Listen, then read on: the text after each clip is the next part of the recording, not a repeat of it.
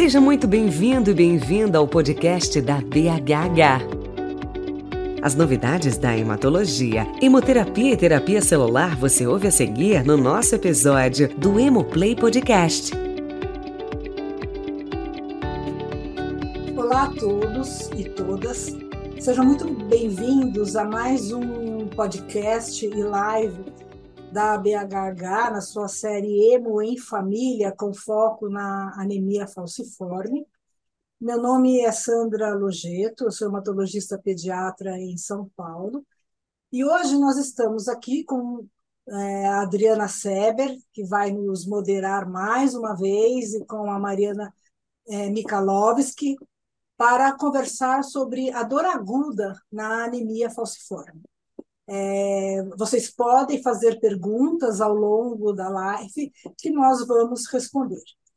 Eu vou passar para a Adriana e depois para a Mariana se apresentarem para que nós possamos começar é, este podcast. Muito obrigada, amigos. Muito obrigada por estarem assistindo a gente. Esse esse grupo de podcasts é para vocês, para vocês poderem aprender mais sobre a dor na anemia falciforme e poderem estar tá conversando melhor com os médicos e ter uma vida melhor. Então é um prazer estar com vocês. Meu nome é Adriana Seber. Eu também sou hematologista pediátrica dentro do grupo de hematologia pediátrica da BHH, sobre a liderança da grande doutora Sandra. E eu trabalho mais com transplante de medula óssea, que não é o nosso tema de hoje. Hoje o nosso tema vai ser dor, e a gente traz para vocês, além da doutora Sandra, a fantástica doutora Mariana Michalovski, que, eu te, que a gente vai dar agora a palavra para se apresentar. Obrigada, Mariana. Obrigada, Adriana. Obrigada, Sandra, pela oportunidade. Fico muito feliz de poder estar aqui hoje com vocês e, de alguma forma, acrescentar no cuidado dessas crianças e pacientes que eventualmente estejam sentindo dor, né? Então, eu sou oncohematopediatra, mas tenho também formação em cuidado paliativo e manejo de dor, então vou buscar acrescentar nesse aspecto na discussão de hoje. Então, muito obrigada. Muito obrigada, Mariana. Obrigada, Sandra. Nós vamos começar com a doutora Sandra explicando para a gente, por favor, doutora Sandra, por que, que uma pessoa que tem anemia falciforme tem dor?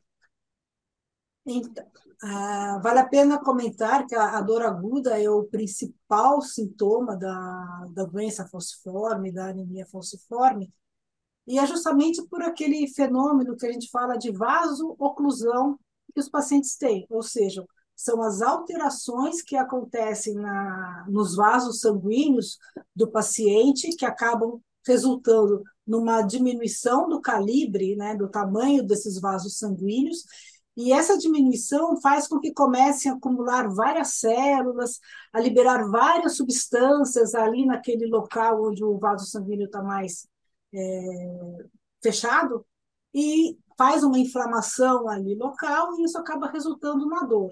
Né? Isso é bem resumidamente é o que nós chamamos de crise vasoclusiva, que é a causa da, da, da dor aguda na anemia falciforme. Eu acho que vale a pena a gente comentar que essa causa é a da dor aguda. Existe ainda a dor crônica, que vai ser assunto de um outro podcast, mas que é importante falar também, que tem uns mecanismos, um mecanismo um pouco diferente. Né? Essa, essa dor aguda ela é mais comum nas crianças pequenas, e às vezes de, de, tanta dor, tanta repetição, tanta medicação, na adolescência, né, a gente pode ter uma mistura de dor aguda e dor crônica. Nossa, doutora Sandra, muito interessante. Então, na falciforme, o que eu entendi é que as crianças vão ter dor porque falta sangue naquele lugar, né? E, e causa inflamação e bloqueio do fluxo de sangue. E o que que desencadeia isso? Por que, que uma criança com anemia falciforme começa a ter dor? Então, o principal mecanismo é a falta de oxigênio, né? o que nós chamamos de hipóxia.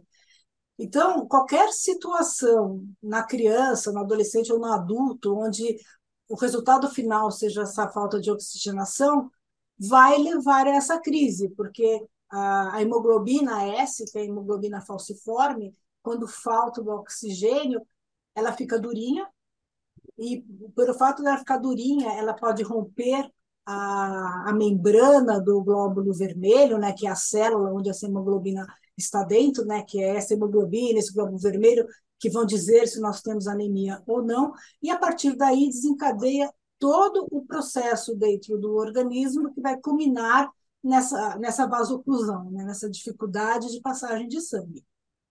Mas, por exemplo, o que, que causaria essa falta? Não é só simplesmente faltar o oxigênio. Né? Tem várias situações na vida da gente que podem levar. Então, a infecção é uma delas, é, o frio nas crianças com anemia falciforme também acabam levando, a desidratação, então às vezes a criança tem diarreia, ela desidrata, ou ela está o dia inteiro brincando, esquece de comer, de beber água, ela pode desidratar. Então, por isso que nós sempre falamos, é importante manter a criança hidratada. Tem pacientes com anemia falciforme que, na verdade, é o calor que, que acaba levando a, ao desencadeamento da crise. É, grandes altitudes, né? Aí nessa situação, sim, vai ser a falta de oxigenação. Então, sei lá, eu, às vezes eu brinco, né? Não vai poder escalar um Everest da vida, por exemplo, mas assim, porque lá é o ar é, tem pouco oxigênio, então isso pode fazer com que essa criança tenha a, a desencadeie essa crise vasoclusiva. Mas assim, o principal para nós assim são as infecções, o frio, o estresse, às vezes uma atividade física excessiva. Então, sempre a gente tem que tomar cuidado nessas situações com a, com a pessoa que tem anemia falciforme, minimizando, não significa que ela não possa fazer os exercícios, ela pode fazer, mas controlado, hidratando, para evitar que desencadeie a, a crise de dor. Muito obrigada, doutora Sandra. E, e, e, às vezes, mesmo quando a gente, a mãe consegue deixar a criança quentinha, bem hidratada, às vezes a dor vem. E aí eu queria que a doutora Mariana ajudasse a gente se a mãe pode começar a tratar a dor uhum. do anemia falciforme em casa. A dor da anemia falciforme, ela tem etapas, assim. Tem um momento inicial em que ela começa, depois ela se instala, que daí fica aquele pico de dor muito intenso, e depois ela vai se resolver com os dias e com o manejo, né? Ela pode ser, sim, tratada em casa se a gente consegue detectá-la nessa fase inicial de instalação, que a gente consegue com medicações via oral, né, em casa, que a família pode ter, tentar controlar. Mas dores muito intensas, né? O ideal é que essa criança seja trazida ao hospital para que a gente possa, no pronto-socorro, dar a medicação adequada para que essa dor não fique insuportável, né? Até porque isso deixa um registro de dor nesse, nessa criança, né? Sentir dor é algo muito ruim. Então, quanto antes a gente consegue detectar essa dor e antes a gente consegue manejar, é o melhor. Então, é bom conversar com o seu médico e ver se tem como ter uma prescrição do que que eu faço se ele começar com dor em casa. E em que momento eu devo levá-lo para o hospital, né? Para a gente conseguir tentar evitar ida ao hospital e, se não for possível, levá-lo no momento certo, né? E, e, se essa criança precisa ir para o pronto-socorro, doutora Mariana, o que, que, como que elas devem ser tratadas no pronto-socorro? Pois é. O ideal é que a criança que chega com dor num pronto-socorro seja medicada em no máximo 30, máximo dos máximos 60 minutos. Porque, em geral, são dores bastante intensas, né? Então, se a gente conseguir que essa criança seja levada rapidamente para o atendimento iniciar o manejo da dor o quanto antes, melhor. Porque a dor é assim, né? Quando ela já está lá, é mais difícil a gente combater. Então, o que a gente tem que evitar é que ela se instale em toda a sua intensidade. E a cada 30 minutos, essa dor tem que ser reavaliada, para ver se está adequadamente manejada ou se a gente tem que aumentar um pouquinho o remédio ou diminuir um pouco mais. Existem diversas medicações, mas o que é importante é que seja aplicada escalas de dor que existem hoje em todos os hospitais, e com essa escala de dor a gente consegue saber que tipo de medicação essa criança precisa. Dores intensas precisam muitas vezes de medicações que se chamam de opioides, o mais conhecido é a morfina, que é uma medicação que infelizmente tem muito tabu em cima, né? As pessoas associam a morfina uh, muitas vezes a coisas ruins ou a risco de ficar viciado ou coisas do gênero. E, na verdade, se sabe que um paciente que tem dor e que precisa da medicação, um, ele é beneficiado pela medicação de fato, ele deixa de sentir dor, e dois, a chance dele ficar viciado é praticamente nenhuma. Aliás, a taxa de adição entre, de adição é vício, né? Uh, nos pacientes com anemia falciforme é muito inferior àqueles que se vê, por exemplo, em outras doenças crônicas que têm necessidade de opioide de, de morfina ou outro, outras medicações do gênero de forma crônica. Então, isso tem muito mais de um tabu e estigma em cima da medicação, que é algo que talvez com o tempo a gente também deva desconstruir. A medicação certa no paciente certo, né? É. Doutora Mariana, me ajuda só um pouquinho. Quando uma mãe vai para o pronto-socorro, a gente, como pediatra ou clínico que está no pronto-socorro, está acostumado com duas escalas de dor, né? Uma que é aquela de numerinho que fala de 0 a 10, quanto é sua dor? A 10 é a pior dor do mundo. E, mas tem outra escala de dor, que é aquela esca a escala de carinha, que a gente está acostumado né, com a Mônica e o Cebolinha. Sim. E as, nas crianças de anemia falciforme, com anemia falciforme, às vezes o número não corresponde à carinha. Explica um pouquinho para a gente, por favor. Um, Existe também uma questão, vamos ver se eu vou saber responder o que tu pensas, vamos ver se é exatamente nessa linha do, da reflexão que tu está pensando, Adriana. O, muitas vezes essas crianças, elas elas criam um certo hábito com a dor também. Né? São crianças que têm internações repetidas e acabam, às vezes, até uh, valorizando menos do que de fato elas sentem dor. E ao contrário do que alguns podem pensar, inclusive as crianças com anemia falciforme têm mais resistência às medicações para dor do que as crianças sem anemia falciforme. Então, às vezes, precisariam até de doses mais altas. Uma das coisas interessantes para se saber e que pode, às vezes, auxiliar em pacientes que têm internações repetidas na emergência é conhecer a dose a qual o paciente responde. Então, essas são coisas importantes que se ficam anotadas no prontuário. Às vezes, em vez de ter que ficar lá escalonando dose, até a criança ter um adequado manejo da dor depois de uma hora, uma hora e meia, duas, é, tu consegue mais rapidamente aliviar a dor dessa criança. Então, são pacientes que precisam, de fato, de um olhar muito personalizado, assim, porque tem uma história de dor, né, que tem que ser olhada individualmente. Não sei se era isso, Adriana. É, muito obrigada, Mariana. É que a gente está acostumada com a carinha de dor numa criança que nunca teve dor, né? Sim, exato. Cirúrgica. E aí qualquer coisinha a criança fica desesperada, se descabela lá em cima. com a cara horrorosa. Mas a criança com anemia falciforme chega para a gente e fala assim, doutor, tá uma dor oito com, com essa carinha dela. Mas Sim. a gente tem que acreditar, né? Eu acho Sim. que aí é importante as mães aprenderem, as crianças, que as duas coisas não, não andam juntos. E, uhum. e é muito importante, acho que, Mariana, depois que a criança sai do pronto-socorro, pode tomar morfina em casa? Pode. É, o, o, ideal é que sejam períodos curtos com revisão do seu médico, né? Então, a criança pode sair com indicação de morfina para fazer uso em casa alguns dias e com uma revisão com seu médico para ver se no momento da suspensão como essa criança fica. Então, não, idealmente, não devem ser períodos muito prolongados, né? Então, sai por mais alguns dias e observa no ambulatório, no consultório do seu médico para definir a necessidade da continuidade. Mas, doutora Mariana, explica para gente bem rapidinho Sim. o que, que é abstinência, só para as mães saberem. Ah, tá. Então, assim, tem alguns remédios que o corpo pode ir se acostumando. Então, eles ou substituem hormônios que a gente tem, ou agem em algumas questões de humor e outras coisas assim. E por essa razão, a gente não pode parar de uma hora para outra, principalmente quando o uso ele é muito prolongado. Quando a gente usa muito tempo, se a gente tira, o corpo sente falta. E isso é o que se chama de abstinência. Na verdade, abstinência são sintomas ligados a essa falta. O corpo não consegue suprir aquilo que ele vinha ganhando de fora e ele começa com sintomas. Às vezes pode ser suor, pode ser sintomas tipo dor, enfim.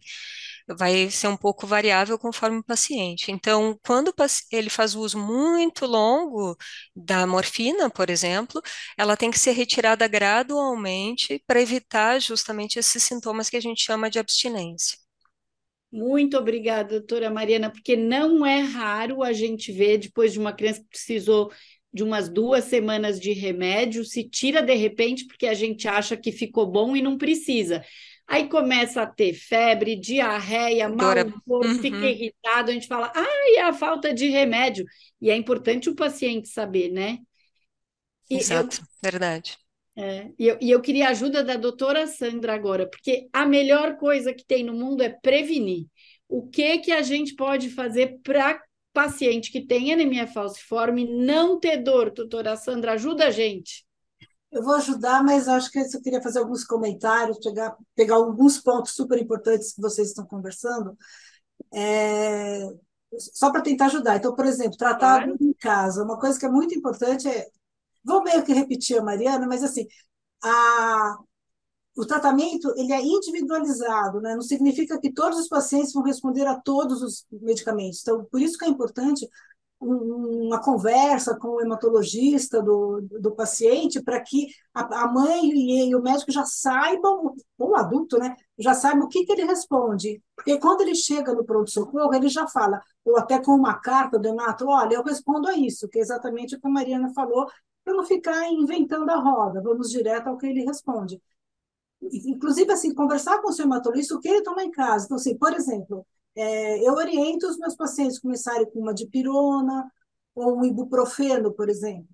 Se não melhora, aí vai ter que procurar um pronto-socorro. As escalas de dor são super importantes. Eu acho que também é importante os familiares, os pacientes conhecerem essa escala, porque quando começa a dor em casa, ele já pontua. Porque, por exemplo, pela essa escala da OMS, para criança com menos de 12 anos, ela é, ela é mais restrita. Então, se a criança tem uma dor grave, moderada ou grave, que seria um ponto, é, pontuação acima de 5, já é indicação, por exemplo, de morfina.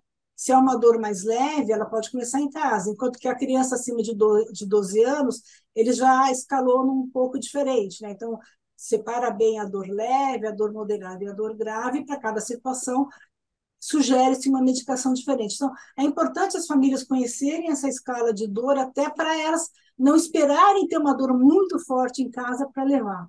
Né? E, e, a medicação, acho que é isso. A gente não é para ter medo de receber morfina, porque é o que vai melhorar. E, e, é um trabalho que a gente tem que fazer também com a classe médica, orientar os familiares para que o paciente não tenha dor, né? Ele, ele, a gente tem que acreditar, dói de verdade, tá? Eu acho que vocês falaram aí de, de adição, de dependência, mas se a gente for ver a porcentagem de pacientes realmente dependentes, é muito pequena em relação àqueles que estão necessitando do, do tratamento. Mas uhum. voltando à prevenção, né, tem um remedinho que eu sou muito fã, eu acho que muitos de vocês devem tomar, que é, é hidroxiureia, que é um medicamento já utilizado há muitos anos, e a gente percebe que a, a vida pré e pós-hidroxiureia das pessoas com anemia falciforme é outra. Realmente é um medicamento que consegue controlar a dor, a síndrome torácica aguda, diminui a internação. Então, é uma medicação que tem vários benefícios porque ela consegue melhorar essas alterações todas que acontecem no corpo do paciente com falciforme. Então, se a gente vê, inclusive, por exemplo, crise de dor importante é uma indicação isolada de você iniciar hidroxiureia no paciente. Então, não vou esperar ele ter muita dor, várias internações, vai para UTI, tem síndrome torácica aguda para eu pensar em usar hidroxiureia. Não. Por exemplo, eu posso usar hoje já no Brasil, segundo a portaria do Ministério, a partir de nove meses. Porque nas crianças pequenas, até um, dois anos, a principal manifestação da dor é que a gente chama de dactilite, né? que é a mãozinha e os pezinhos inchados e com dor. Então, aquela criança pequena que tem essa dactilite, ela já tem indicação de usar hidroxiureia, e a partir de nove meses eu já posso usar. Então, tendo essa indicação, é, vai ser prescrito, a dose vai ser adequada em função do peso e da resposta da criança, mas o muito importante é a adesão ao tratamento. Né? A gente não pode esquecer de tomar, porque fazendo o uso diário dessa hidroxiureia, a gente melhora muito mesmo as crises de dor. E aí, é claro, alguns pacientes não vão ter uma resposta adequada ou podem não tolerar uma dose maior da medicação, e aí vão acabam tendo as crises dolorosas, e aí tem essa maneira de ser abordada e tratada que nós estamos conversando aqui. Mas, assim, gente, hidroxiureia é boa, é, é, muito eficaz na pessoa com anemia falciforme, então não é para ter medo de dar, porque realmente ela é, vai, ela, assim, para a dor, para prevenção, ela não trata a dor, mas para prevenção da dor, ela é muito importante na, nas nossas crianças, adolescentes e adultos. Muito obrigada, doutora Sandra. As mães podem ter dúvida também quando que na crise de dor tem que tomar soro e quando que tem que tomar sangue. Não é sempre, né? Não.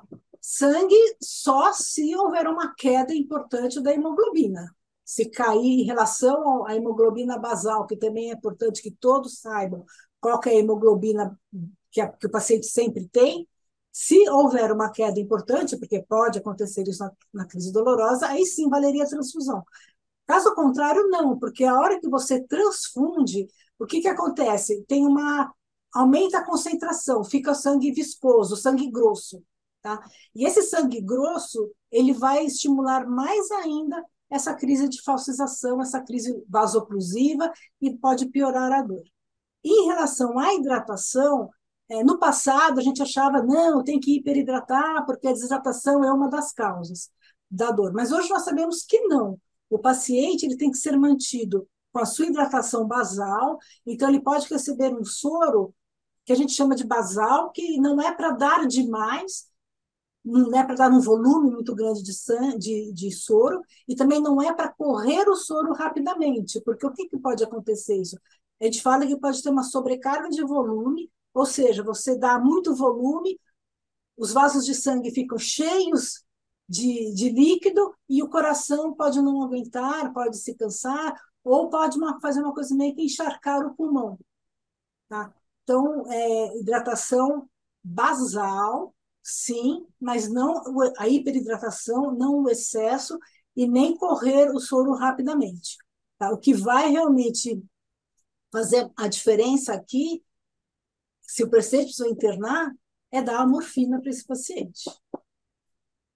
Adorei, doutora Sandra, adorei, doutora Mariana. Então, a gente aprendeu que precisa deixar os pacientes com anemia falciforme sempre protegidos do frio extremo, da desidratação, do exercício muito forte, muito extenuante, tomar hidroxiureia, se tem indicação começar, já pode começar com nove meses, se tiver dactilite, não pular as doses de hidreia, se tiver dor em casa, já garantir que começa o remedinho de dor combinado com o médico, que cada mãe tem que saber quanto que é a hemoglobina de base do seu filho, quanto que é a dose de remédio para dor que ele se dá bem e que tira indo para o pronto-socorro, a mãe já poder ter uma cartinha do médico, se puder, e já explicar para o médico do pronto-socorro que não conhece a criança a melhor estratégia para o filho dela.